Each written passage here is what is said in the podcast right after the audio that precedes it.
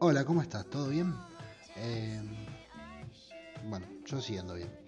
No sé cómo andes vos, pero yo ando bien. Un poco engripado capaz, pero no mucho más que eso. Che, antes de arrancar, porque la verdad que no tengo mucho para decir y el programa, el podcast me quedó medio largo. Eh, si no lo escuchaste en el pasado, en el podcast pasado, porque capaz que no escuchaste el podcast anterior, te lo cuento ahora. Eh, armé ya el Instagram de, de los audios de WhatsApp. Está, lo puedes encontrar como los audios de WhatsApp con una sola P. Ahí te lo buscas, te metes. Eh, tengo un espacio que se llama Tómbola, donde hay muchos episodios en orden aleatorio, como para que pongas, busques a ver si te interesa alguno. Hay otro espacio eh, entre las historias, ¿no? Que son los episodios nuevos, que cada episodio nuevo que va saliendo se, va subiendo ahí.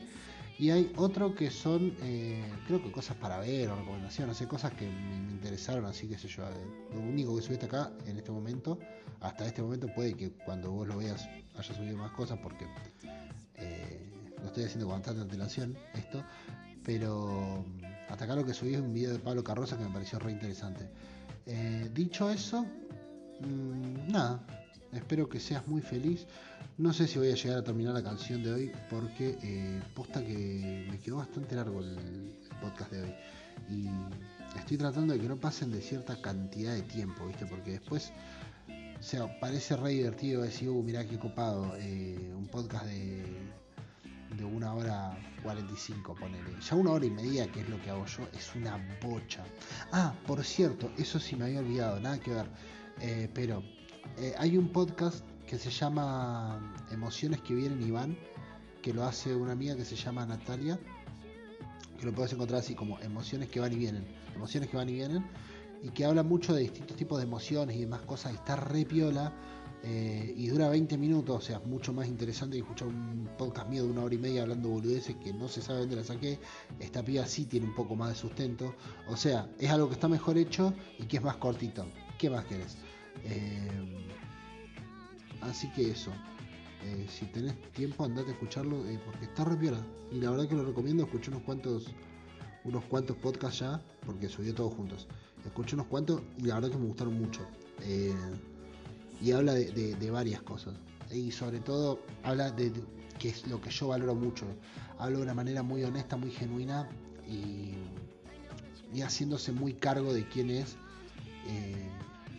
que le duele y que no le duele, que le, alegra y desde dónde ve el mundo. Y me copa mucho eso. No es que agarró y se puso a leer una, una, hoja con, con un montón de conceptos vertidos sobre distintas emociones, sino que te dice más o menos cómo vive la vida. Para mí es la mejor forma de construir ciertas cosas y esta es una de esas cosas que es bueno construir desde ahí. Así que nada, nos vemos del otro lado.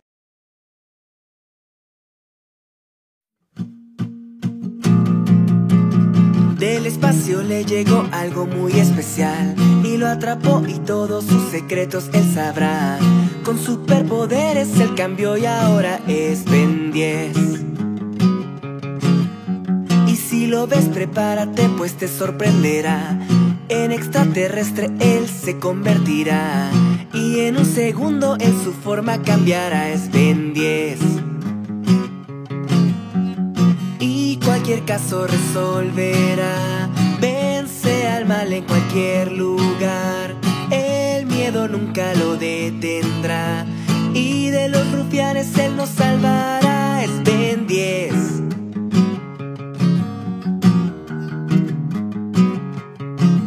Ben 10.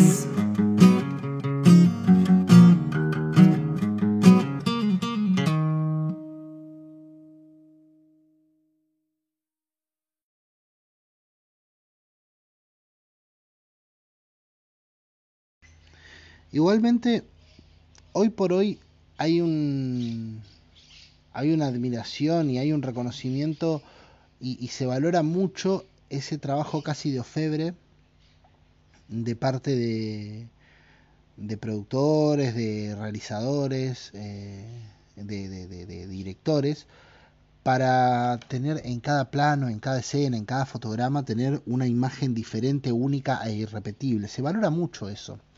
Eh, si vos hablas con un fan de Marvel, de, las películas de Marvel, probablemente si es muy fanático en algún momento te diga qué copado eh, que es como en su momento eh, metieron tantos easter eggs que tuvieron sentido más adelante.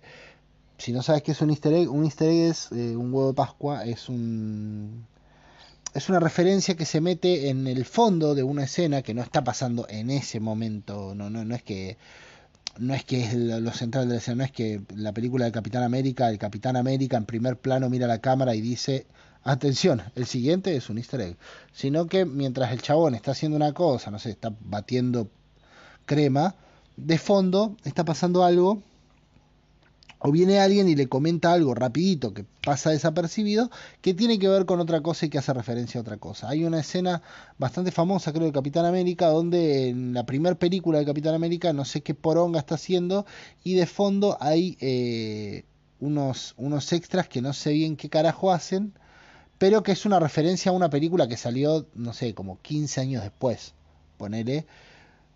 Y lo que dice esa escena es, che, mirá, pensaron en el universo Marvel y en el remate que le iban a dar a la historia desde el primer momento, porque Capitán América es una de las primeras películas que salió de, del universo cinematográfico de Marvel, y eh, el remate lo, lo pensaron, eh, o sea, y el remate lo hicieron mucho después, y después volviendo a ver esa película, mirás en el fondo y encontrás una referencia a eso que pasa en una de las últimas películas de, por lo menos de, la, de, las, de las tramas de, de Robert Downey Jr. y el Capitán América y Scarlett Johansson y todos esos.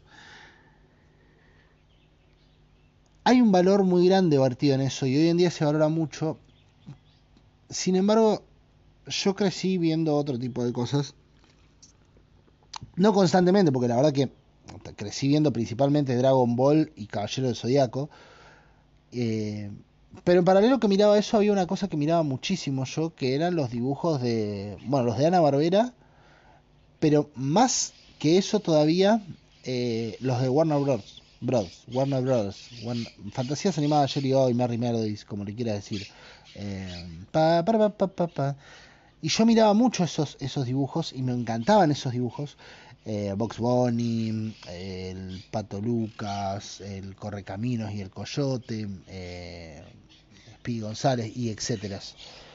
Y algo que me, que me copaba mucho de esos dibujos y hasta el día de hoy me copa mucho es la repetición. Claro, vos ten en cuenta que son dibujos muy viejos, mucho antes de que, de que se, se mejoraran mucho las técnicas de animación y, la forma en la que se producían los, los, los, dibujos animados. Entonces, muchas cosas se hacían eh, modificando un poco el fondo y repitiendo el movimiento de los personajes. Entonces, buena parte del dibujo, a veces, bueno, no sé si buena parte del dibujo, pero había fragmentos donde, por ejemplo, venía el cazador. Te estoy hablando en un dibujo de Box Bunny nada, pero Warner Bros. tenía esa cosa de por ahí hacer dibujos que eran eh, historias que empezaban y terminaban ahí, que eran, no sé, un día en la visita en el zoológico, de safari por, por África, qué sé yo, cosas así. Eh, que muchas veces tenían cosas bastante, bastante ofensivas para alguna minoría, pero que eh, solían tener este tipo de, planos en los cuales eh, por ahí iban por la selva, un cazador iba por la selva dando vueltas, hasta que se encontraba el león, y durante un rato lo mostraban caminando, y en ese momento que iba caminando, el tipo iba eh, haciendo un movimiento absolutamente repetitivo con la pistola, hacía siempre el mismo movimiento, y el fondo iba cambiando poquito, iban, iban moviendo una, una plan, un plano que era el fondo, que ya lo habían dibujado y el tipo iba repitiendo ese movimiento sobre eso y eso era lo que grababan. Eh, cosa que vos decís, che, ¿qué embole tener que ver eso? Pero vos sabés que no. Primero porque yo creo que hay una magia en la repetición de las cosas. No es lo mismo... Eh... Mirá, mejor ejemplo que esto no hay. No es lo mismo quédate y ya veremos que quédate y ya veremos lo dice excelentemente bien Alejandro Sanz. Eh, no sé si escuchaste el tema No es lo mismo de Alejandro Sanz. Eh, viene de ahí esa frase. Alejandro Sanz en esa canción en un momento dice que no es lo mismo, que quédate y ya veremos. Quédate y ya veremos. No, no es lo mismo estar que estar, no es lo mismo estar que quedarse que va. Eh, canción, para mí es un temazo de Alejandro Sanz. Todo el mundo me lo bardea siempre. A nadie le gusta, a mí me encanta. No es lo mismo.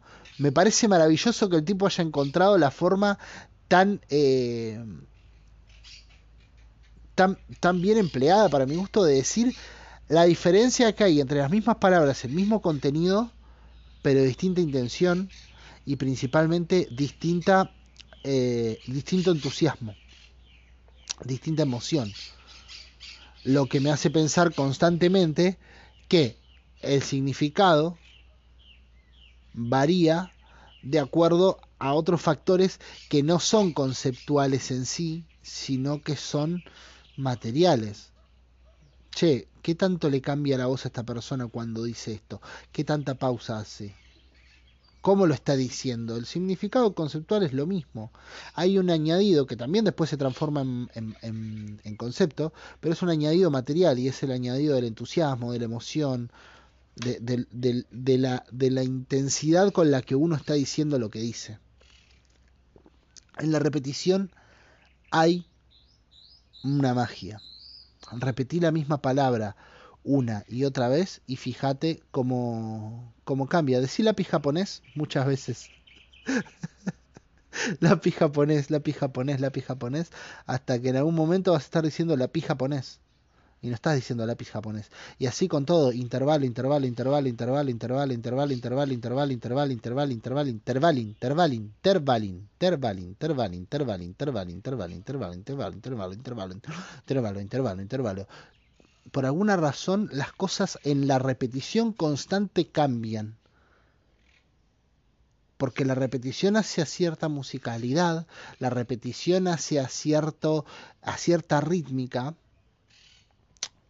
que es totalmente independiente de,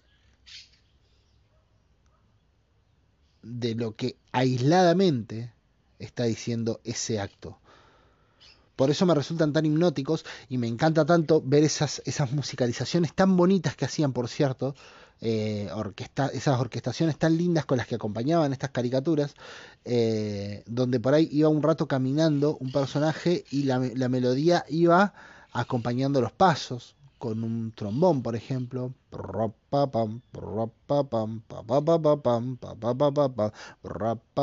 Es un poco hipnótico y yo me quedaría con eso lupeado un buen rato mirándolo porque me parece increíble y maravilloso. Es como ver a Betty Boop. Ver a Betty Boop es una fiesta, hermano. Y muchos planos son repetición y repetición y repetición. Pero la cantidad de cosas que se le ocurría a esa gente es para aplaudir.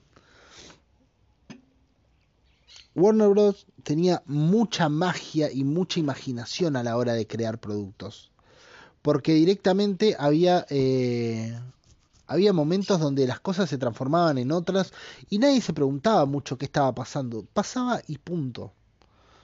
Eh, no era que venían a decir, che, ahora voy a hacer algo totalmente fuera de contexto, y venían y lo hacían, sino que directamente pasaba, y pasaba como algo más y se transformaba y se transformaba en un camino que seguías transitando. Era muy bonito de ver dibujos como los de Betty Boop, eh, o estos de fantasía animada ayer y hoy, había unos que eran increíbles. Siempre hablo de esto eh, en el podcast, no es que nunca lo haga, eh, solo que me quería detener una cosita.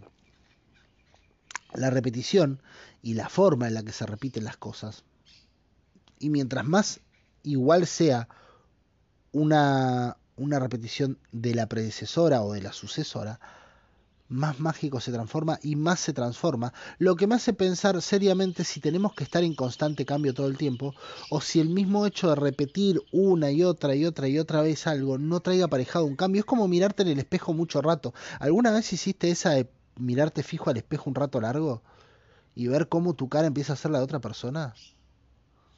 No es algo que te pueda explicar mediante algo.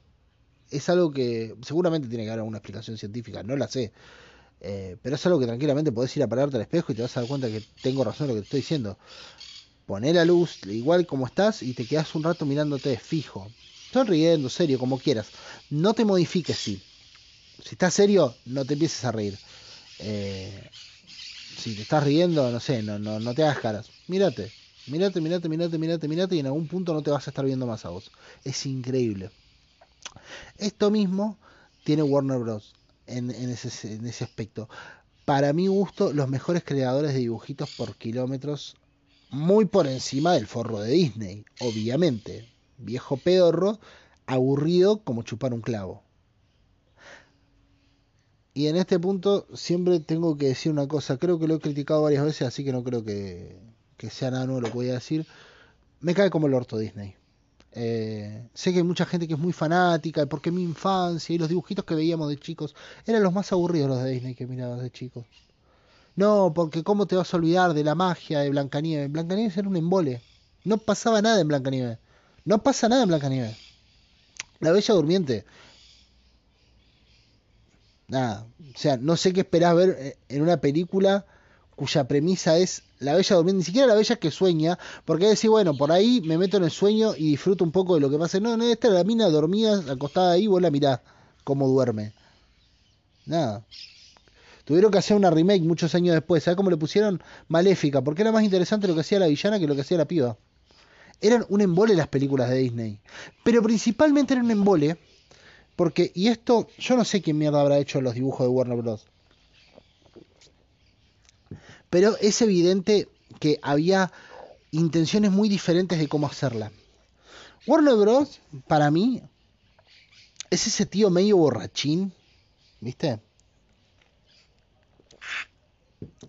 Ese tío medio borrachín que la familia todos lo quieren, pero nadie te aconseja que seas como él. Nadie dice, mira, Luisito, vos tenés que ser como tu tío y bajarte tres ginebras por día y tener laburos cambiantes. De, changas tenés que laburar vos. Así quiere tu padre que sea. Nunca te aconsejan ser ese tío. Pero lo quieren. Porque es un buen tipo tu tío. Y sabes qué? De chico vos lo querés. Principalmente escuchás a veces que los grandes dicen, no, porque el tío Ramón es un desastre. El tío Ramón no, no, no, hace nada bien. Estoy despegando una cosita, por eso escucha. ¿eh? No sé si se está escuchando o no. Eh, pero si, si, hay un ruido y una interferencia es eso. Viste, escuchar que dicen, no, Ramón, no hay caso, boludo, qué, qué, desastre que es Ramón. Eh". Pero vos a Ramón, a tu tío Ramón, lo amás. Yo tenía un tío así cuando era chico. Era el desastre de la familia, todos, todos lo cuestionaban, propios y ajenos, ¿eh? porque no eran solamente los hermanos. Eh, gente de afuera venía y te hablaba de, de mi tío. Eh, pero yo lo amaba de pibito. Porque mi tío era un borracho de mierda eh, y, el tío Ramón este, ponele, es un borracho de mierda y es un bardo y lo que vos quieras. Pero llega el loco y no se olvidó de lo que es ser un chico. Y sabe cómo jugar a ser un chico. Y sabe divertirse con un chico. Entonces te llega, te saca o te agarra y te dice, vamos a jugar a la pelota. Y jugás a la pelota con tu tío Ramón.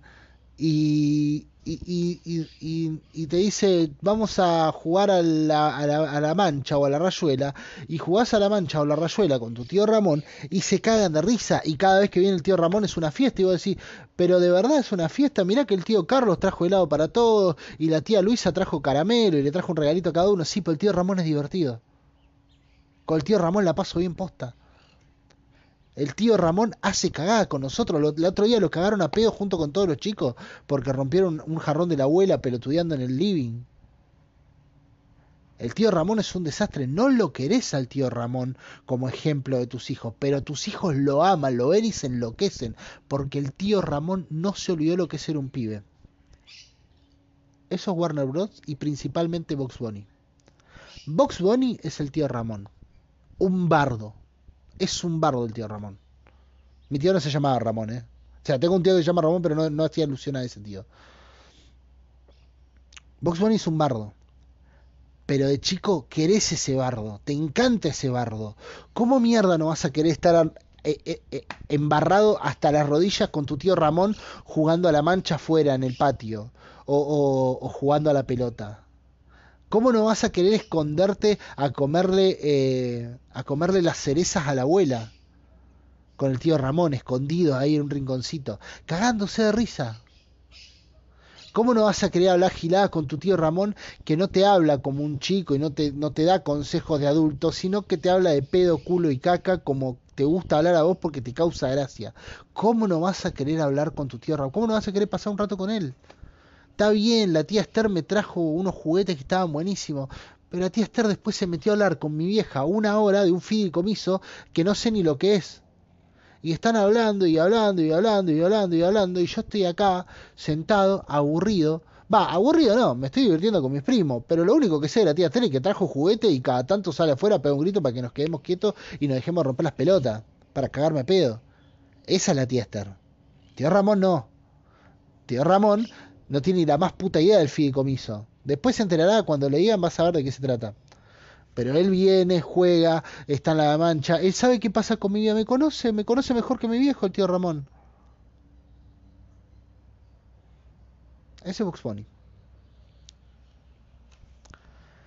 Walt Disney es el tío Flavio. El tío Flavio llega en un auto, bien peinadito, es abogado, es el que mejor le fue de todos los hermanos, trae masitas finas que son riquísimas, te encantan, te vuelven loco las masitas finas. Qué rica que son las masitas finas, decís vos. Sí, te dice el tío Flavio. Estás haciendo una panadería a la que no cualquiera va. Y vos lo mirás a su tío Flavio y decís, fa, qué loco, cuando sea grande quiero ser como él. Cuando sea grande quiero ser como él.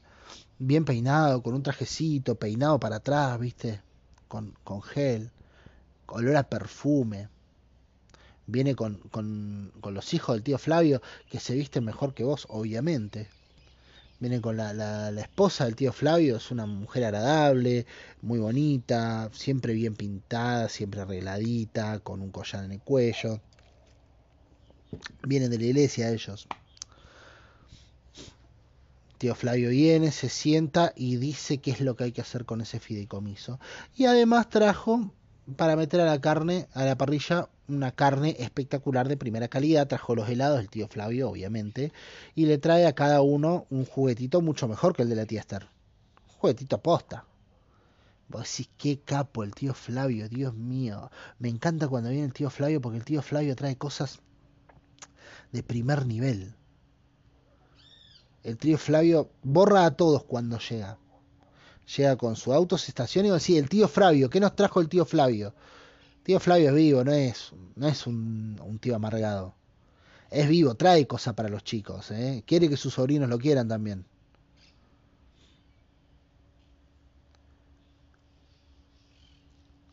Y te cae con las masitas finas, cae con facturas, de cualquier lado, unas facturas piola. Tío Flavio tiene contactos, entonces te ayudó a entrar a la escuela privada que querías entrar porque porque claro porque el tipo tiene tiene la capacidad de hablar con algún contacto con algún funcionario y te hace entrar ahí viste y, y, y, cada tanto cuando te da un consejo el tío Flavio es un consejo de bien para hacerte una persona de bien viste te aconseja que vos tenés que estudiar mucho. Y cuando tenés un problema con alguna materia por ahí le podés pedir por eso es un tío choto eh no no no es un tío ausente el tío Flavio.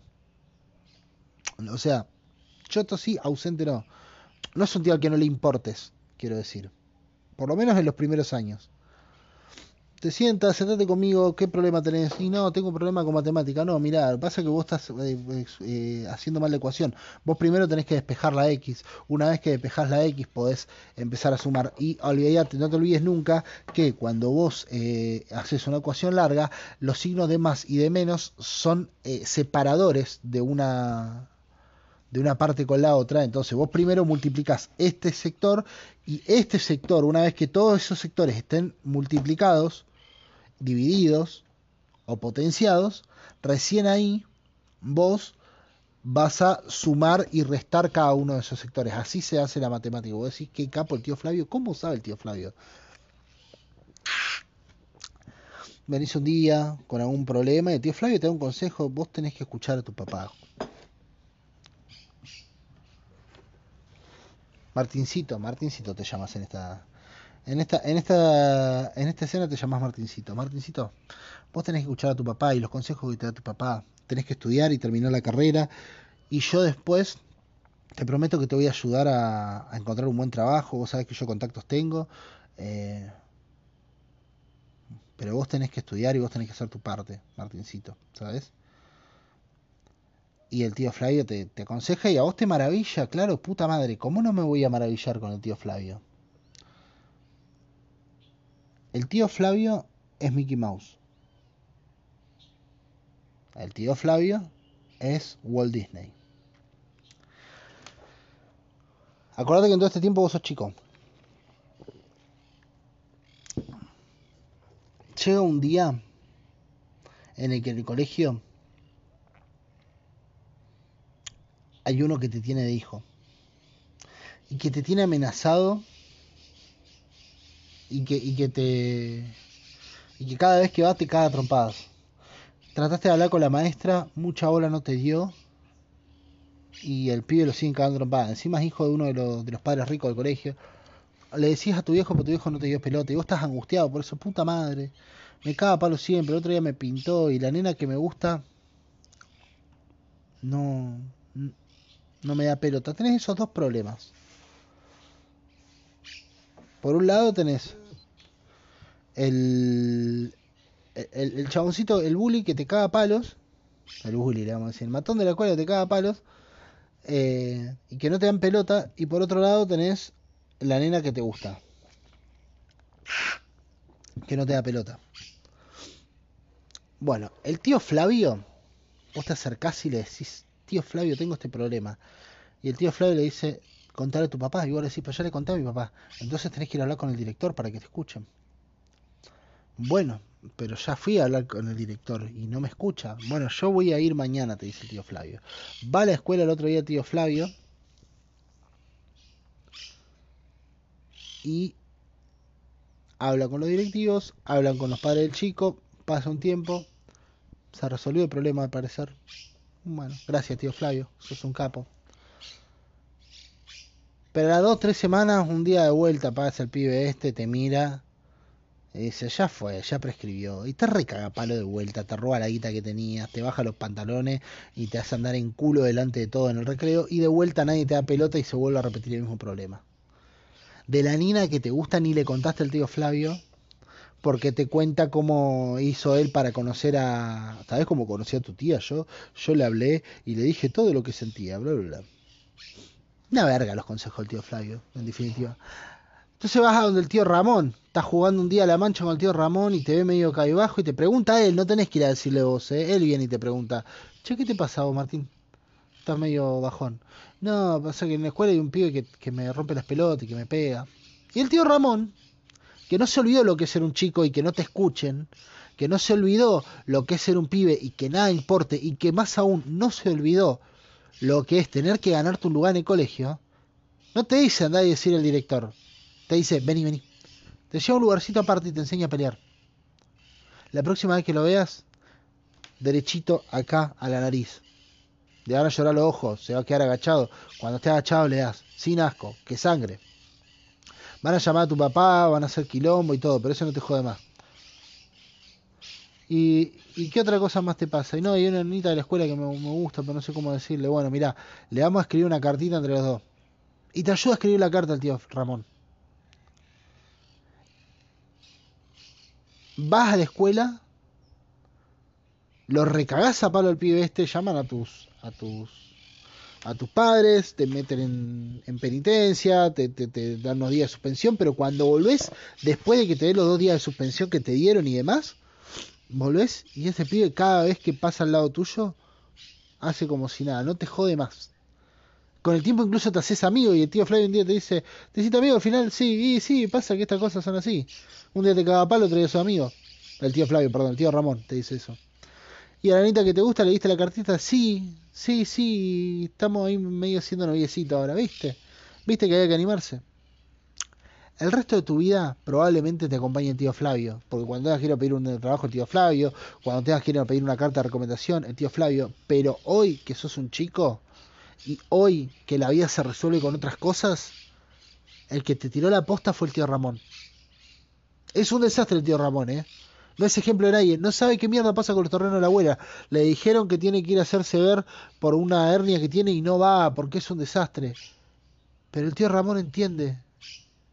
Tiene ese corazón infantil. Bueno. Box Bunny es ese bardo con los chicos. Box Bunny es un personaje que constantemente está haciendo quilombo. Box Bunny es un personaje que mucho antes de que estuviéramos pendientes de qué sexualidad tenían los, los cariñositos, eh, mucho antes de eso, iba y le comía la boca a todos sus, sus, sus, enemigos. Y cada vez que alguien lo apuntaba con un arma para dispararle, le agarraba y le pegaba un jetazo y un buen chuponazo. Y se veía como hacía tipo sopapa y se iba corriendo cagándose de risa.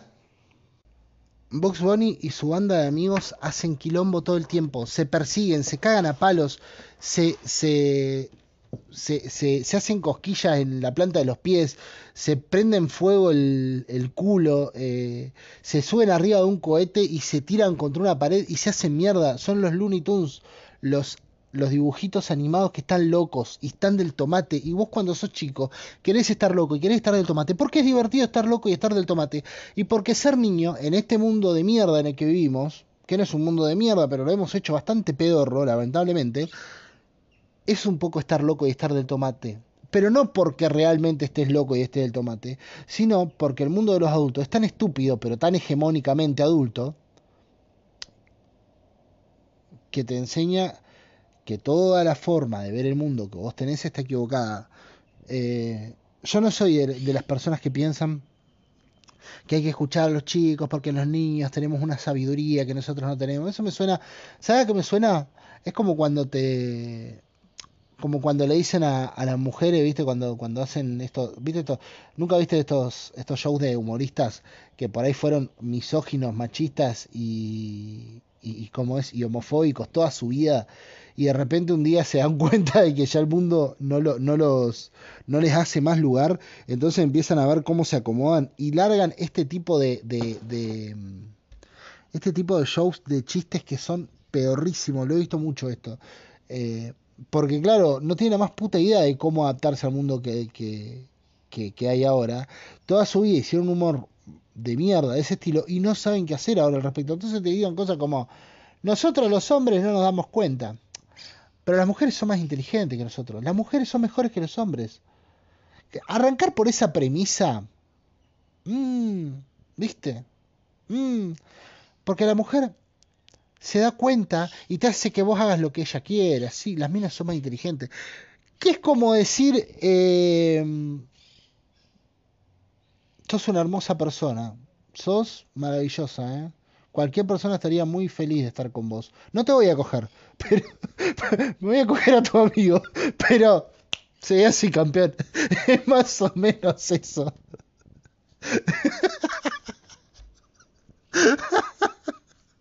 Es más o menos así ese tipo de show. Como, eh, las mujeres son más inteligentes que nosotros. Sí, pero nosotros seguimos dominando, le miramos el culo y nos cogemos a la secretaria. Y, pero las mujeres son mejores que nosotros, somos unos boludos, amigo. Vos te pensás que la mujer, la mujer, a ver, es una, es una huevada eso, ¿me explico?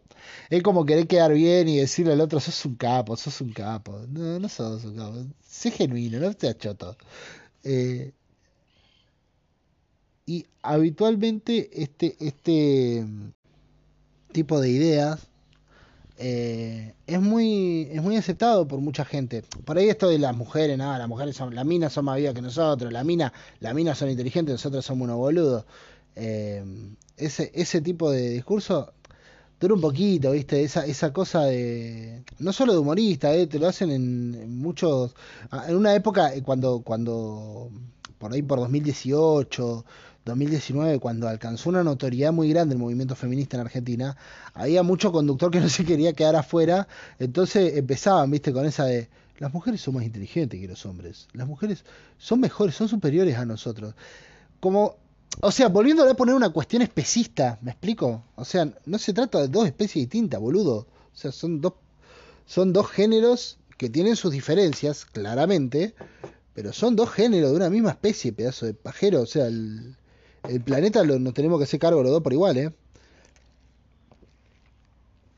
Y este tipo de, ideas en general lo que hacen es como tirarte una galletita mientras se sigue reproduciendo la misma lógica de siempre. Es esto exactamente. No, los chicos tienen una sabiduría que nosotros los adultos conforme vamos creciendo vamos perdiendo, ¿te das cuenta? Ustedes, los niños, ustedes son el futuro del mundo, niños. Ustedes, no dejen que un adulto les corte sus sueños nunca. Ustedes tienen una sabiduría eh, muy grande y nosotros los adultos podríamos aprender de ustedes. Pero ahora, por favor, cierren la boca, vayan a bañarse y después a la cama. Es eso, básicamente, para mí. Porque el tema no es que los niños son más sabios que los grandes. No, el tema es que el pibe no viene, no viene seteado. Porque ninguno de nosotros, antes de nacer, tuvo una semana de capacitación.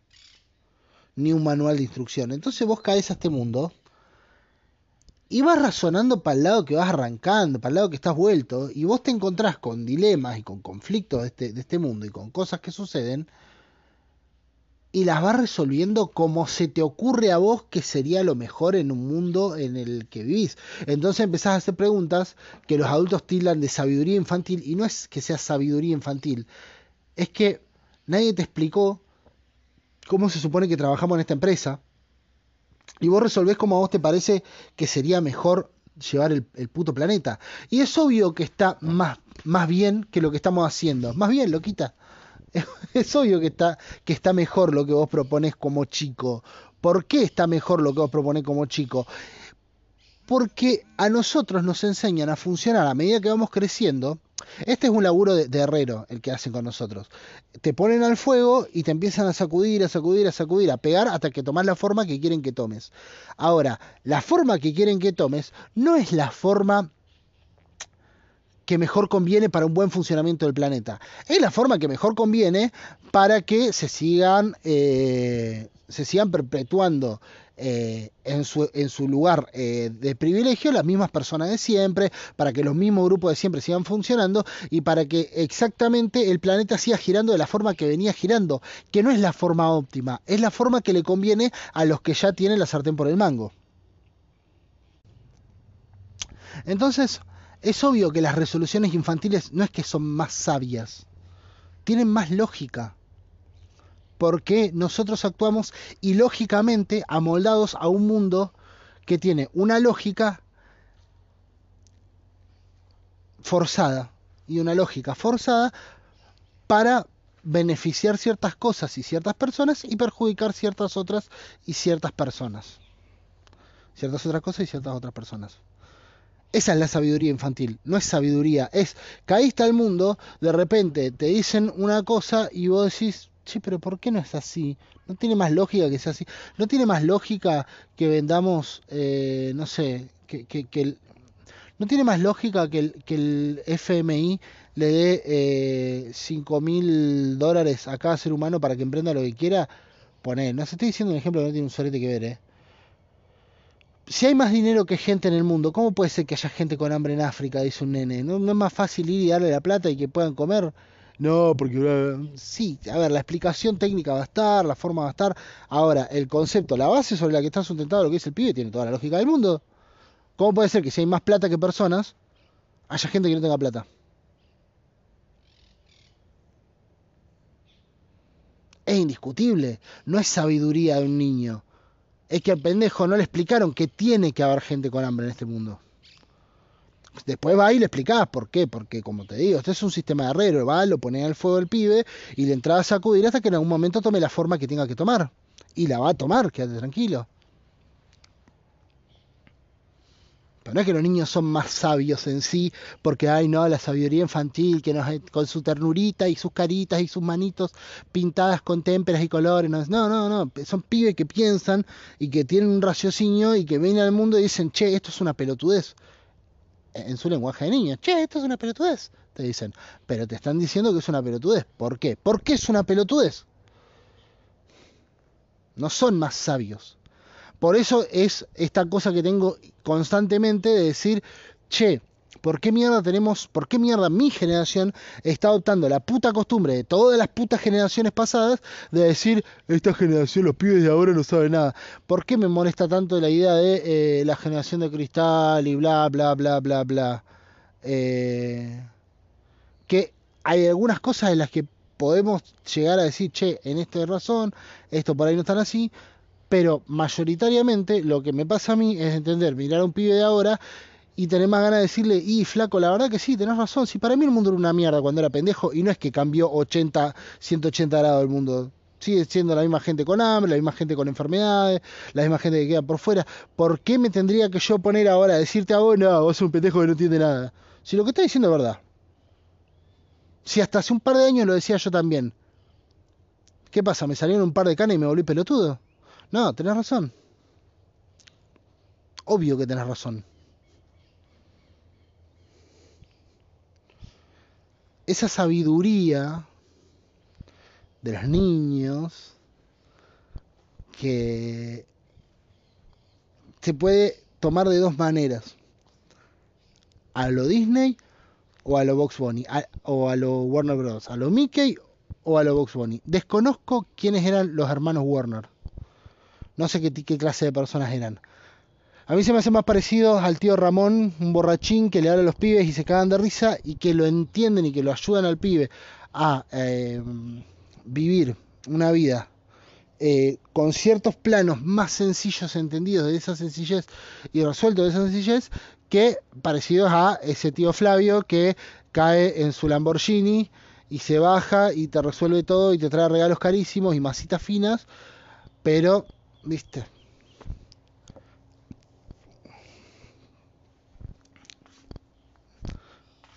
tío Flavio es una parte más de todos los problemas y cuando el tío Flavio te tuvo que dar un consejo que realmente necesitabas, en un momento que necesitabas de verdad resolver algo que parecía no tener solución, el consejo del tío Flavio e incluso la acción del tío Flavio no sirvieron para un sorete. El tío Ramón sí. Hay dos maneras de entender esa sabiduría de los niños. ¿La podés entender? Como la entiende Mickey. Niños, ustedes son muy sabios y son el futuro. Pero ahora obedezcan a sus padres. Hola, podés entender a la Box Bunny. Tenés razón, vamos a hacer mierda todo, viejo. Y te comes una zanahoria. Por eso Mickey no tiene memes, boludo. ¿Viste alguna vez un meme de Mickey que no sea un Mickey diabólico? No, porque es un embole el hijo de puta porque vos tenés 5 años y te está diciendo, chicos, cepíllense los dientes y váyanse a dormir a la cama y acuérdense de comer brócoli. La concha de tu madre, Mickey.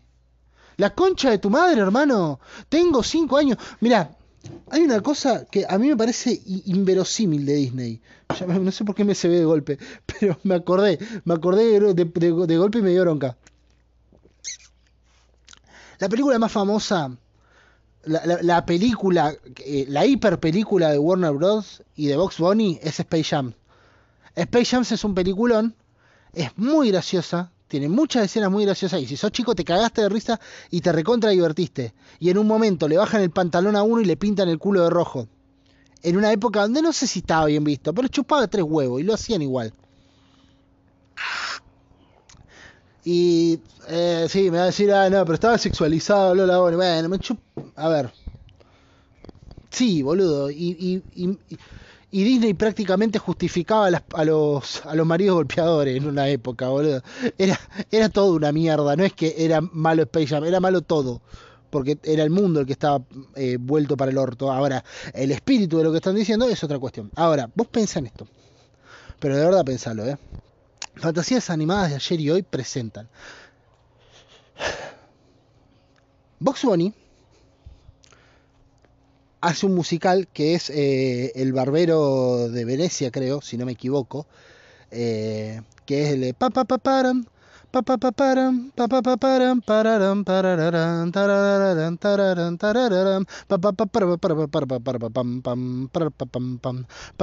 pa esa obra Box Bunny la hace, agarran una ópera eh, o creo que es el fin, no me acuerdo cómo mierda se llama, pero es una, una obra muy conocida de Warner Bros. donde Box Bunny hace eh, tipo de, de, barbero y hace una, una obra tipo ópera, eh, tipo una ópera, agarran música clásica y la animan y hacen dibujitos. Y es un cago de risa, es muy divertido verlo a Box Bunny hacer eso y lo hace muy bien y le, le pone gracia a algo solemne. Lo hace divertido eso solemne y te dan ganas de verlo. Y si sos pendejo y te suena el pa pa pa param, pa pa pa param, pararam, pararam. Si fuiste pendejo más o menos en esa época y viste a Box Bunny, es imposible que no se te venga eso a la cabeza más que un violín, un tipo tocando el cello o lo que mierda sea. Es divertido, es muy divertido. Lo hace bien. Ahora, yo te dije que la película más mainstream, o la, la, película, la super película de Warner Bros. es Space Jam. Una película donde agarraron al tipo más copado del deporte de ese momento, o sea, Michael Jordan, y lo pusieron a jugar al básquet junto con los Looney y a armar bardo toda la película y está perfecto. Y sí, tiene un guion que es medio boludo, boludísimo, pero mete chiste y mete chiste y mete chiste y te cagas de risa. La película más, main, más importante de la historia de Disney no digo la más vista, no es la que más recaudó ni nada, sino la película que Marta, marca, eh, Marta, Marta, sos la número uno. La película que marca el hito en Disney es eh, Fantasía. Y yo no sé si vos viste Fantasía. Yo sí, la otra vuelta estaba un día, de, estaba Disney Plus en casa porque sí, tengo Disney Plus. No, no, es a mi pesar, pero, pero lo tengo. O sea, no, no era lo que más quería tener, pero tengo. Hubiera preferido tener HBO, pero tengo Disney Plus. ¿Qué lo voy a hacer? Eh, no lo miro casi nunca porque no hay un sorete bueno ahí, salvo Malcolm in the Middle. Eh, que cuando llega el momento sí pongo Malcolm porque es lo más grande que hay Malcolm. Es la mejor serie de todos los tiempos. No admito discusión al respecto. Eh, pero un día cuando recién llegó Disney Plus, digo, uh, a ver qué habrá para ver. No, no, no, no, que embole, que embole, que embole, que embole, fue medio así. Uh, Malcolm. Bueno, pero quiero ver otra cosa. No, no, no, no. Estuve así un rato hasta que caigo y, y dicen fantasía. Ey, nunca la vi fantasía es la película, Disney haciendo eh, Mickey así vestido de mago, haciendo así, es un, es un ícono, eh, los Simpsons hicieron una, una parodia de eso, muy graciosa, etcétera, etcétera, etcétera, vamos a ver fantasía, a ver qué onda fantasía, y la puse fantasía. Y yo no podía dejar de pensar en esto mientras se reproducía la película. Fantasía es una película de 1900, creo que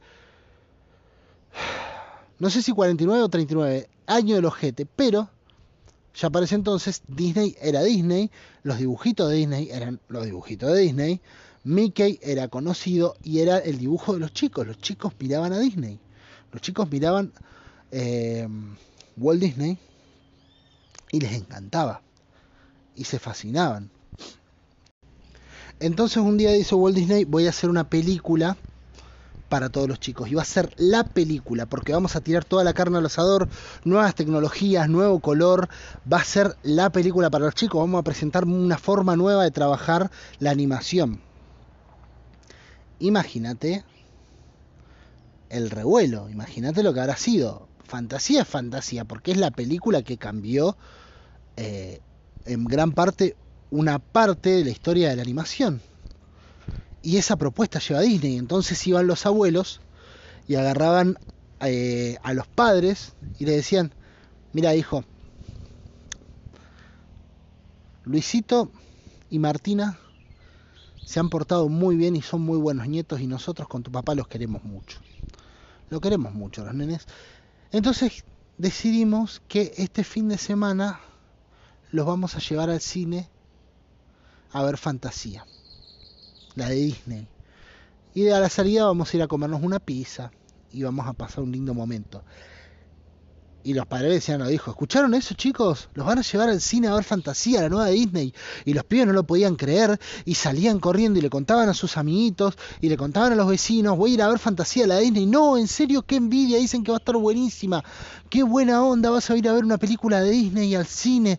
Va a estar re bueno, sí. Y venía otro y decía, no, vamos a ver la nueva película de Disney, fantasía. En serio, sí, qué copado. Me dijeron que está buenísima. Qué buena onda, qué divertido hoy aguante Disney y los abuelos encantados porque además Disney tiene esto. Disney no está pensado para los chicos, Disney está pensado para los padres. Disney es un producto que está pensado para que los abuelos quieran llevar a sus nietos a ver una película de Disney y salgan portándose bien y queriendo ser buenos niños. Y los chicos compraban, obvio, porque es el tío Flavio. Y el tío Flavio, por más que vos digas, "Eh, no es el más divertido, tiene guita como para llevarte a hacer cosas piola. Entonces, la película de Disney iba a ser avanzadísima para su época. Iba a proponer una nueva forma de trabajar animación con nuevas tecnologías e iba a estar buenísima. Y llegaban todos los chicos y se estrena Fantasía. Y hoy vamos todos al cine a ver Fantasía, la película de Disney, Mickey, Pluto, Donald, nos vamos a divertir, nos va a encantar, va a estar re bueno esto. Qué bueno, qué bueno que pensaron en nosotros. Gracias abuela, gracias abuelo por traernos al cine. Estamos tan contentos. Nosotros como nietos y como niños les agradecemos por venir a ver Fantasía. Qué bonito. ¿Sabes de qué se trata Fantasía? Yo hace un tiempo tengo Disney Plus. Soy un hipócrita de mierda. Tengo Disney Plus. eh, y, y lo único, o, no sé si lo único, pero lo que más me gusta de Disney Plus es Malcolm. Porque Malcolm es la mejor serie de toda la historia. No admito discusión al respecto. Aguante Malcolm. Y. Y un día estaba bajando por Disney Plus, cuando recién adquirí la plataforma. eh, iba bajando, mirando qué había para ver. Y estaba como, no, no, no, no. Esta ya la vi, esto no, esto no, esto no. Y en un momento aparece Fantasía. Y digo, puta madre, Fantasía es una película icónica de la historia del cine y de la historia de animación y de la historia de las cosas. ¿Cómo mierda no voy a ver esta película de Disney? Por favor, es Fantasía. Hay que ver Fantasía. Y agarré y puse Fantasía y me la fumé entera, la tuve que ver en tres partes o cuatro, no me acuerdo ya. Y vos me vas a decir, che, bueno, ¿te viste Fantasía? ¿Está buena o no? Pues yo no sé si vos la viste, yo la vi. Me generó curiosidad la vi. Si sabés de qué se trata y la viste de pibe, calculo que me vas a dar la razón en esto. Yo cuando era chico la habían alquilado para un cumpleaños de mi primo, pero como a mí mucho no me iba esa onda, no la vi. Igual que cuando alquilaban Dumbo, o cuando alquilaban Pinocho, o La Cenicienta, o Blancanieves y los putos enanitos de mierda eso, o cualquiera de esas cosas, me iba a hacer otra cosa porque me embolaban esas historias tan eh, eh, eh, bailecito por acá, unas luces por allá, bla, bla, bla, bla, bla, bla, bla, un embole. Un embole. Es aburrido, boludo. No me venga con que Disney, ah, la magia de la magia de Disney es la magia de Disney es que inventaron los somníferos antes de que el- antes que las droguerías. Esa es la magia de Disney, es un embole. ¿Saben de qué se trata fantasía? Hijos de mil putas, lleno de pendejos ilusionados con ver una película de Disney, con divertirse en el cine. ¿Sabés de qué se trata fantasía? Fantasía es una producción en conjunto. Son unos hijos de puta. Perdón, pero es un hijo de puta Walt Disney. Es una producción en conjunto entre Walt Disney y la Orquesta Filarmónica de Nueva York. No te estoy mintiendo. No, es joda. Posta, si yo te digo hoy, che, hagamos una película para chicos, y vos me decís dale, y yo te digo, hagámosla en conjunto con la Orquesta Filarmónica de Nueva York, se van a cagar de risa. ¿Vos qué me decís?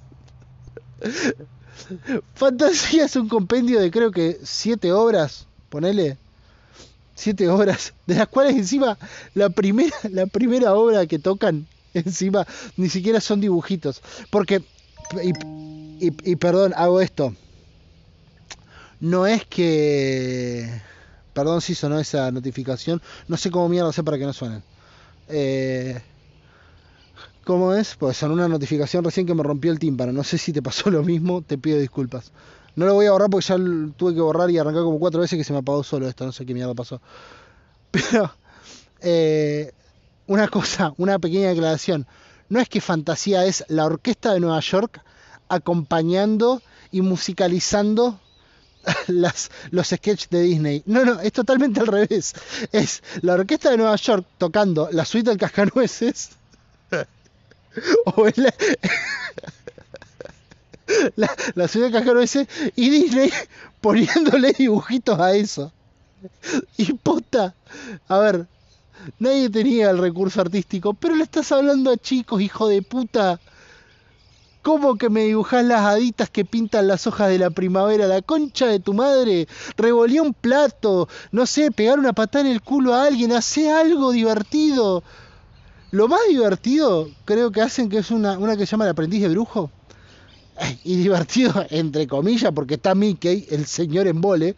Eh, Dios mío, ¿qué, qué, tipo, qué tipo aburrido ese Mickey, la concha de la... No entiendo, en serio, no entiendo cómo tiene tantos fantásticos, no entiendo cómo en el parque de diversiones te recibe con los brazos abiertos. Lo más divertido que hizo Mickey fue una montaña rusa y no la hizo él, lo hicieron obreros mexicanos que van ahí y trabajan por dos mangos. Es un embole Mickey y va ahí, hace una cosa como de brujos y hacen y pasan y en un momento se manda una pequeña cagadita ahí, lo, lo retan y se va. Eso es. la última hora que tocan, no te miento, eh. Posta, no te estoy. La última hora que tocan en fantasía es el Ave María, boludo. El Ave María.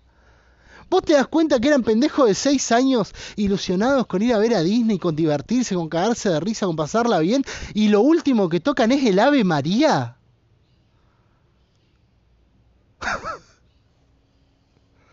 Decime si no es un hijo de puta, boludo. Decime si de verdad.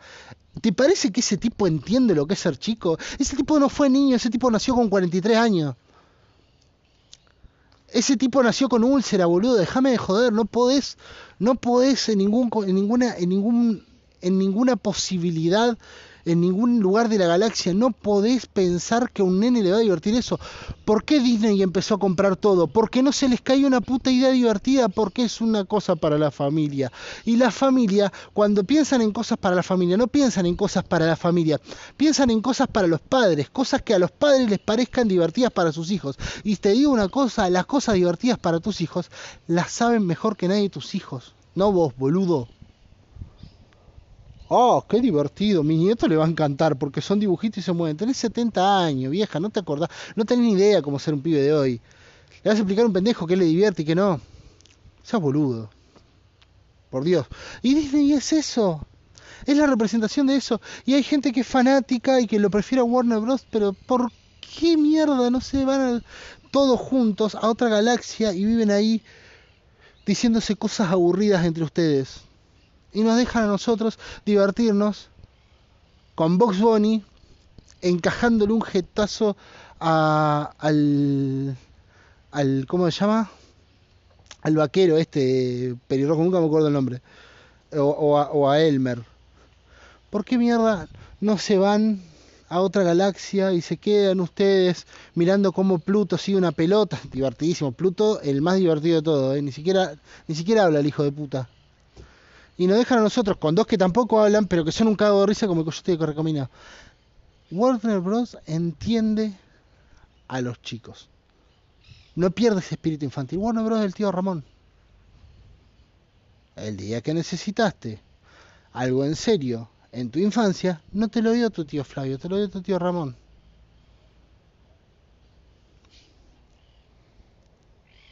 Luego encontraron en Pixar la industria de la emoción. Industrializaron la emoción. Todas las películas de Pixar tienen por lo menos dos o tres escenas emotivas para que llores como un sorete. Y no digo que no tengan arte, ¿eh? Pixar es otra cosa, es, es mucho más entretenido. Pero el fuerte de Pixar es hacerte emocionar. Después tiene maravillas como Ratatouille, que yo no puedo mirar esa película sin pensar qué grosa la gente que hizo esto, qué lindo que exista esto. Pero ¿por qué Disney tiene que comprar todo y buscar quién ponga esto, aquello, lo demás allá? ¿Por qué Disney necesita sí o sí de Pixar? ¿Por qué no se les cae una idea? Como corporación son un embole, es una verga Disney. Y está tan mal que dominen el mundo en el que vivimos. Está tan mal. Está tan mal que tengan ellos la razón y nosotros estemos diciendo, no, porque Disney es el entretenimiento, Disney es lo más divertido. Disney es una verga, hermano. Es aburrido. Pero es aburrido con Ade, andate a la concha de tu hermana. Es feo. ¿Quién mierda tiene ganas de ver Dumbo? Nada, porque lo discriminan, pobrecito Dumbo. ¡Ay, Jumbo! Porque en realidad volaba con sus orejitas. ¡Anda a la mierda! Obviamente, como todas las cosas chotas, tiene sus excepciones y a mí el Rey León me cambió una, una, una parte de la vida y, estuve, después de ver El Rey León, estuve un año dibujando leones, no te la discuto, qué buena película, y tiene unas cantas que están buenas y demás. No te voy a decir que no. Y seguramente me vas a decir Aladdin y te voy a decir, bueno, dale, qué sé yo. Pero Disney, en su concepción original, es una verga. Y es aburrido. Y es un embole. Y no tiene magia. Tiene narcóticos para que te duermas. Es un ansiolítico Disney. Es ribotril, boludo. Disney es un clonazepam.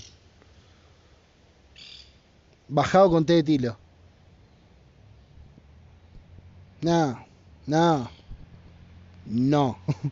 o sea, no.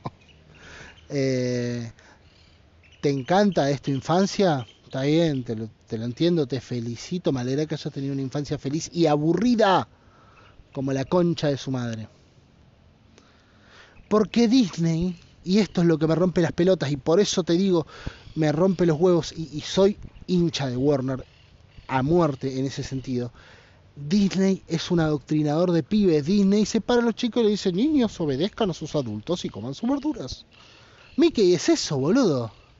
Mickey es cuando estaban todos los pibitos jugando y te estaban todos divirtiendo, era el botón que iba y le avisaba a, a, a los padres que estaban eh, jugando ahí en las plantas y estaban rompiendo todo y les cagaba la joda a todos.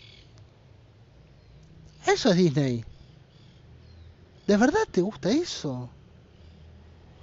Es una mierda como corporación, es una mierda como empresa, es una mierda como concepto y es una mierda desde que nació.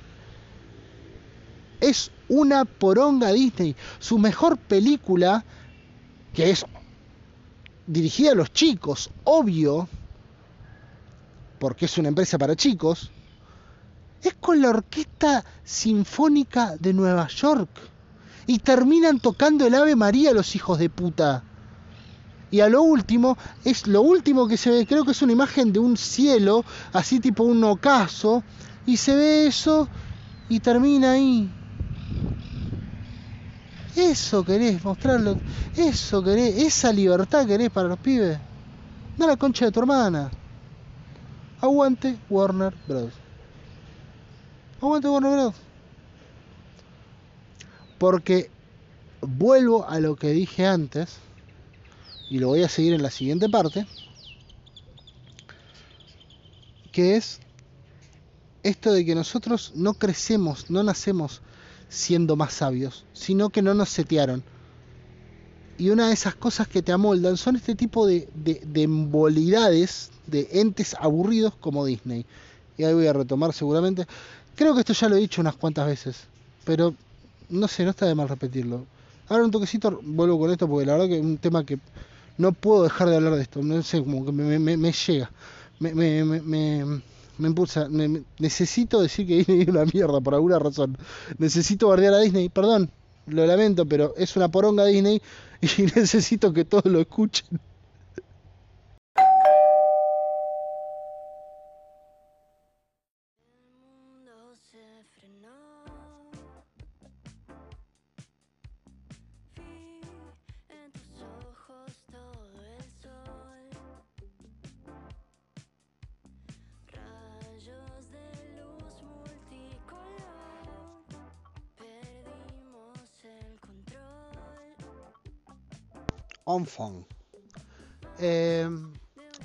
La particularidad de, llegar a viejo o a vieja y de, de, morirte después de los 90, ponele, por tirar un número, lo más probable es, lo más probable no, lo que te va a suceder es que te vas a ir del mundo de una manera muy similar a la que llegaste. Es decir, te vas a ir de un mundo que no comprendes, de un mundo que no sabes cómo mierda funciona. Eh, yo lo, lo pienso eso en base a mi abuela. Mi abuela falleció a los 85 años en 2012. Mi abuela no entendía un sorete del mundo en el que estaba parada. Pero no es que no entendía, porque siempre se toma el tema de, no, los viejos, porque las tecnologías, viste, que lo superan, qué sé yo. Yo mi viejo lo veo, mi viejo tiene 65 años, mira, ni siquiera tuvo la necesidad de llegar a los 70. Mi viejo tiene, no, 69 ya, o 68. Eh, me olvidé cuánto tiene. Pero mi viejo desde los 60 años, 50 y pico, que se quedó recontra fuera del mundo tecnológico, vos le das un celular y no lo sabe usar. Y así como él, hay muchísima gente. Y no estoy hablando de eso en específico. Que nos vayamos de un mundo que no comprendemos no significa que no sé mandar un mensaje de texto con 90 años. es lo más probable que te pase eso. La, tecnología eventualmente supera a todas las personas eh, conforme van creciendo. Sino que lo que ella ya no comprendía eran eh, las motivaciones de, de, esa etapa. No entendía eh, las responsabilidades, las preocupaciones, las preguntas y las respuestas, el humor. No lo entendía, me quedaba lejos. Y cada vez tenía menos que ver con el mundo que ella conocía. Salía a la calle, hablaba con alguien y ese alguien le respondía a veces incluso en un idioma que no conocía, hablando el mismo dialecto y todo, pero en un idioma que no conocía. ¿Eso te va a pasar a vos si llegas a los 90 años o me va a pasar a mí si llego a los 90 años? 95, 100. a ver. Yo creo en la política como la herramienta de transformación. Y creo, creo firmemente que, la, política es la gran herramienta que tenemos a mano para cambiar la realidad. Sin embargo, no creo que sea lo único que va modificando la realidad. La realidad no se transforma solo por la acción política. Eso de que eh, todo es político, eh, no lo termino de, creer. Yo creo que hay cosas que se escapan del plano político, hay cosas que se escapan de la acción militante, hay cosas que se escapan de la intervención de la política, y estoy hablando de la política en su sentido más abarcativo, no, no de la política eh, como eh, de la política partidaria, sino de la política como acción. Hay cosas que subyacen y que pasan por otro lado y que pasan por el, la por por el día a día de cada ser humano en la Tierra. Yo creo que vamos cayendo, nos van cayendo fichas más o menos al mismo tiempo. Y no tiene que ver, esas fichas que nos van cayendo más al mismo tiempo, no tienen que ver con... Eh, ah, te va manipulando los medios, o ah, es porque eh, escuchaste esto de tal lado, o es porque... Las fichas que nos van cayendo al mismo tiempo tienen que ver con que, claro, es obvio, vivimos en el mismo planeta, estamos atravesados por básicamente los mismos los mismos sucesos, hay sucesos a nivel global que cambiaron todo para todos, a ver, internet, la caída de las torres gemelas, eh, no sé, la, la, globalización, que fue un, proceso que yo de chiquitito atravesé, eh, la, nueva forma de entender eh, la, fama, los ídolos, eh, las nuevas comunicaciones es algo que nos atravesó a todos. En un mundo de 7 mil millones de habitantes sería estúpido pensar que vas a ser el único pelotudo que va a arribar a las mismas conclusiones. Está lleno de boludos igual que uno que llegan más o menos a las mismas conclusiones y no tiene que ver eso necesariamente ni con la acción de un genio que planteó algo y un montón salieron a repetirlo, ni con eh, la acción colectiva intervencionista eh, de, de, los partidos políticos organizados en los cuales creo eh, y, los cuales creo que tienen eh, la, la, mejor herramienta para transformar la, sociedad, la realidad. No tienen que ver con eso, tienen que ver con que obviamente, mira, por, ponerte un ejemplo, vamos cruzando 10 personas la calle, de repente pasó un auto a, a 120 kilómetros por hora por la avenida, sin mirar, y pasó el semáforo rojo, y zafamos todos de pedo, es probable que a la próxima dos o tres, si no todos, pero varios, tomemos la actitud de chequear primero que no venga nadie por más que el semáforo esté en rojo. Eso no tiene que ver con que alguien nos despertó. Eso tiene que ver con que te pasó lo mismo. Es lógico que arribemos a la misma conclusión.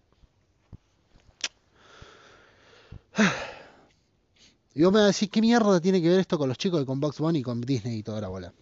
Bien, como no creo que sea la política la única transformadora de la realidad, sino que el propio análisis y la propia capacidad social que tengamos de entender el mundo, de comprenderlo, de interactuar y de tratar de manipularlo y transformarlo, y, y, que es una acción que ni siquiera se da pensando en voy a cambiar el mundo. O sea, a veces sí y muchas otras veces se da en, che, pará, estoy podría vivir de esta manera, voy a vivir de esta otra. En un momento eh, las personas se cansaron de vivir en el campo y fueron a las ciudades porque las ciudades tenían un montón de comodidades más. Eligieron vivir de otra manera y ese elegir vivir de otra manera no es un acto político, no vinieron todos los del Partido Obrero a decirles campesinos del mundo, venid a poblar los, las urbes. No, chabones se fueron, se pararon, se fueron porque más o menos a un mismo tiempo se dieron cuenta de, hey, Acá la gente está viviendo con mayores comodidades, está más fácil que todos nos organicemos y acá tengo a 3 kilómetros vecino más cercano, me rompo una pierna y me cago muriendo de sangrado porque no hubo nadie cerca y es una estupidez, eh, me voy, a la, me voy a la, a la ciudad. Por lo menos ese fue el análisis de una época y eso transformó el mundo para siempre, para siempre. Entonces pensar que solamente mediante la acción política se transforma el mundo es una boludez y pensar que es algo que yo lo hago para cambiar el mundo, es que cada campesino que se levantó y dijo, me voy a la ciudad, dijo, se levantó un día, miró el sol y dijo, voy a cambiar todo esto, voy a cambiar el mundo para siempre. Familia, hijos míos, vengan, vamos a orar porque a partir de hoy vamos a cambiar la historia. ¿Por qué, papi? He decidido que nos vayamos a la ciudad y como vamos a ser parte de una masa migratoria gigante, nosotros vamos a cambiar el mundo. No, chavales, vieron una acción realizaron un, una, una, acción sobre la forma de vida que llevaban, un cambio, entendieron que podían vivir de otra forma y eso los transformó. Y eso los transformó a ellos y transformó a un montón de personas. ¿Bien? Después, bueno, es para largo discutir cómo mierda llegaron a la conclusión de que era mejor irse a las ciudades y demás. Qué sé yo, la verdad, no tengo la más puta idea. Puede que haya habido un suceso que hizo que muchas personas eh, arribaron a la misma conclusión al mismo tiempo, no lo sé. Lo importante de todo esto es que lo que quiero decir es que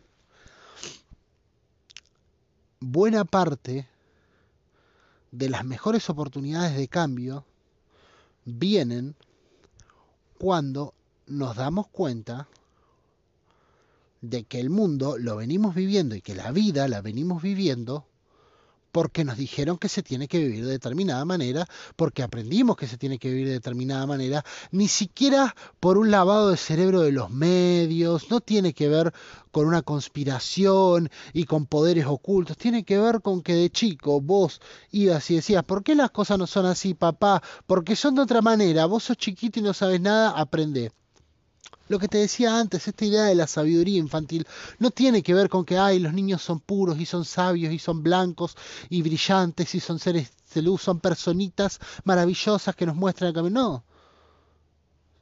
Los pendejos, la diferencia que tienen con vos, es que nadie vino y les dijo, che, el mundo no, no se el mundo funciona así. Vos ya venís con esta carga, vos ya venís.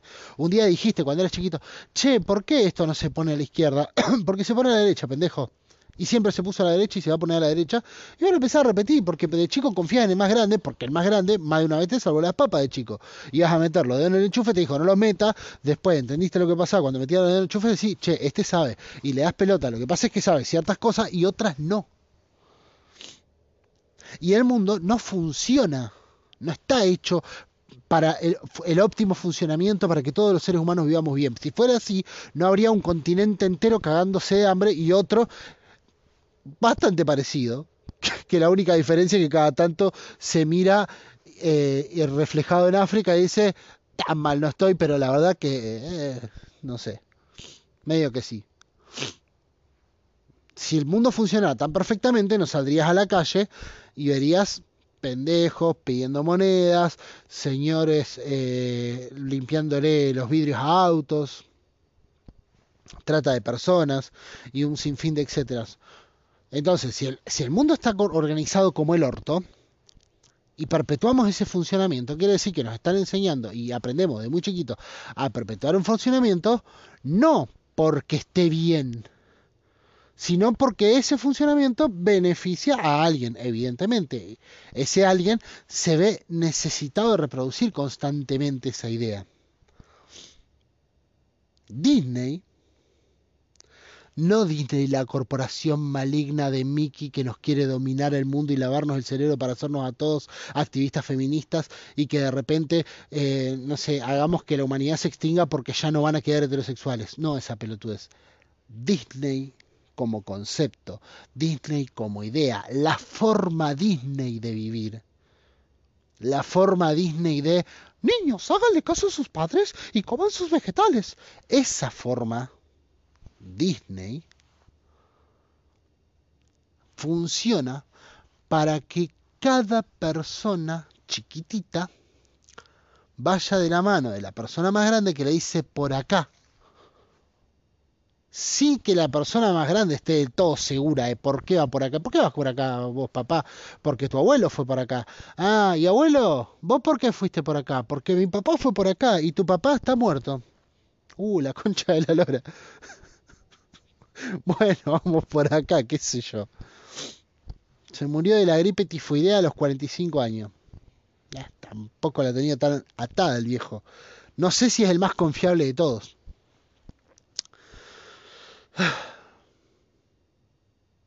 Por eso me gusta más la alérgica Box Bunny. Por eso me gusta más el tío Ramón que el tío Flavio. Sí, el tío Flavio te trae los mejores regalos y todo. Pero el tío Ramón tiene una diferencia gigante y por eso me cae mejor. Mi tío no se llamaba Ramón, le decíamos Chalo y lo quiero muchísimo, a pesar de que fue una persona con, con un montón de cosas para discutir. Yo como sobrino lo viví de una manera particular que me hizo quererlo muchísimo. Eh, y el tío Chalo tenía algo cuando era joven y, yo cuando lo disfruté yo de chiquito como, como, como tío, que es que se entendía uno más con los pibes. Y te enseñaba huevadas, era dicharachero, te, te, te boludeaba, te hacía cagar de risa. Pero no te, no te lo hacía desde el lugar del tipo que te va a enseñar a vivir. Porque en cierto modo y medio que en el fondo él sabía que él tampoco sabía vivir. Y nosotros a veces somos adultos diciéndole a pibitos cómo tienen que vivir sin que nosotros sepamos cómo vivir bien. Y por ahí, si le diéramos más pelota al pibe que se inquieta frente a lo que ve y plantea algo que a priori te parece una incoherencia, pero no es que te parece una incoherencia porque decís, ah, qué estupidez que acaba de decir este chico, sino porque está atacando algo que vos repetiste sistemáticamente durante toda tu puta vida. Y en un momento el pendejo te dice algo y te enfrenta con la realidad más chota de todas, que es decir, pasé 30, 35, 40 años repitiendo esto mismo como un pelotudo siendo que nunca me fijé si de otra forma podía ser mejor y resulta que un mocoso de tres años me dice si era mejor. Y no es que el pibe sea un genómeno y vos sos un pelotudo. Tiene que ver que al pibe nadie lo repitió 90 veces, che, no, no, no, no, no, no, no, no, es así. Entonces llega y dice, che, pero si, si hacemos esto, y ahí es donde el orgullo y la soberbia típica de personas que pasamos más tiempo en un lugar, te dicen, ah, vos no sabés nada, chiquito vení para acá, yo te voy a enseñar. Y le empezás a sacudir, lo pones al fuego y le empezás a dar con la masa hasta que le das la forma que le querés dar. Eso es una mierda. Eso es una mierda. Entonces, cuando pienso, y mientras más me, me preocupo por intentar conocer eh,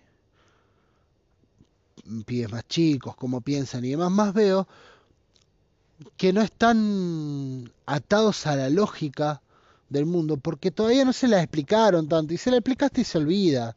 Entonces viene con esa lógica que se olvidó y dice, che, y si salimos ahora corriendo por el, por el cielo, y capaz que un día un pendejo sale volando, y no va a salir volando porque, eh, porque supo algo que vos no. Vas a salir volando porque eh, dijo que no se podía. Estoy diciendo un ejemplo romántico pelotudo. No le digas jamás a un pibe que se tire de la mesa a ver si vuela porque se va a hacer mierda contra el piso.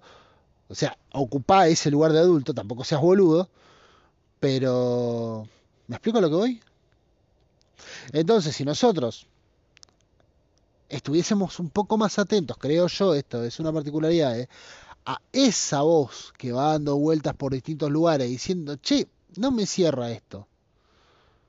Y empezaron a decir, cuando en vez de decir, eh, callate vos, tenés que aprender a hacerle caso a tu adulto, que es lo que le decía a Disney a los pendejos, le decía, che, vení, vení, ¿por qué no te cierra?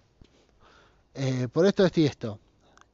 Y tratás de darle vueltas un rato y de, y de pensar un poco más y de, y de darle más vueltas y más vueltas y más vueltas. Por ahí en una de esas, ciertos avances que no tienen que ver con la acción política, sino que son avances que se van dando en la propia interpretación que hacemos de nuestro entorno, se harían un poco más rápido. Y empezaríamos a entender que el mundo por ahí no tiene que ser esta verga que conocemos. Los pibes no piensan en un mundo de mierda con los condicionantes de mierda que conocemos nosotros. El pibe no está pensando, ahí nada, las cosas siempre fueron así, siempre hubieron pobres y va a tener que haber, loco. ¿eh? Este tipo limpia los vidrios, pero bueno, porque no fue a la universidad. Se tendría que, no, no piensa así un pendejo. Pendejo ve a una persona pasando frío, pasando hambre, y piensa que está mal, habitualmente, en mi experiencia por lo menos, y piensa que eso no debería ser así y que se debería poder hacer de otra manera. Y empieza a razonar para otro lado. Disney te dice, no, no, no, no, háganle caso a sus padres y coman sus vegetales. Y Vox Bunny te dice, ¿qué hay de nuevo viejo? Y le pinta el culo de rojo al, al malo para que un toro vaya y se lo, se lo, se lo clave. ¿Qué sé yo? No sé si Vox Bunny tiene la aposta, pero por lo menos no le está enseñando a ser un pelotudo. Ahora sí, me voy a la mierda. Que tengas linda semana.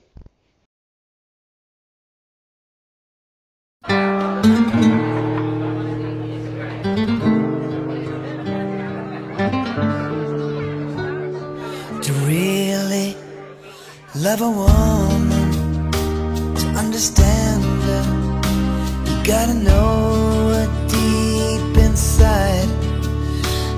Every thought, see every dream, and give her wings when she wants to fly. Then when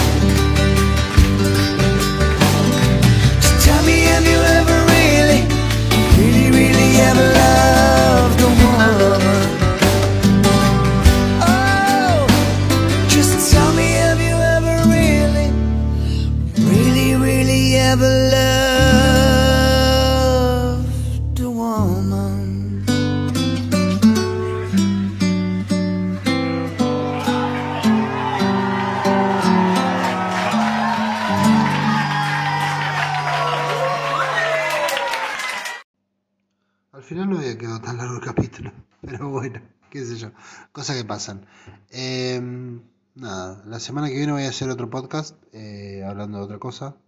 Bueno, en realidad en estos días lo voy a subir la semana que viene. Eh, Va, tu semana que viene, no la mía. Es un quilombo esto. Lo importante es que... em, Qué buen tema de Brian Adams, ¿viste? Yo ya estaba pensando en esta canción y quería que la escuches. Si querés, volverlo y escucharlo de vuelta, temazo. Eh, si te lo preguntas, el tema se llama Have you ever really loved a woman? ¿Alguna vez has amado realmente a una mujer? Dios sabe por qué le quiso poner ese nombre tan largo. Eh, pero es un temazo y sale en la película Don Juan de Marco que actúa Johnny Depp y Anthony Hopkins. Eh, nada, eso.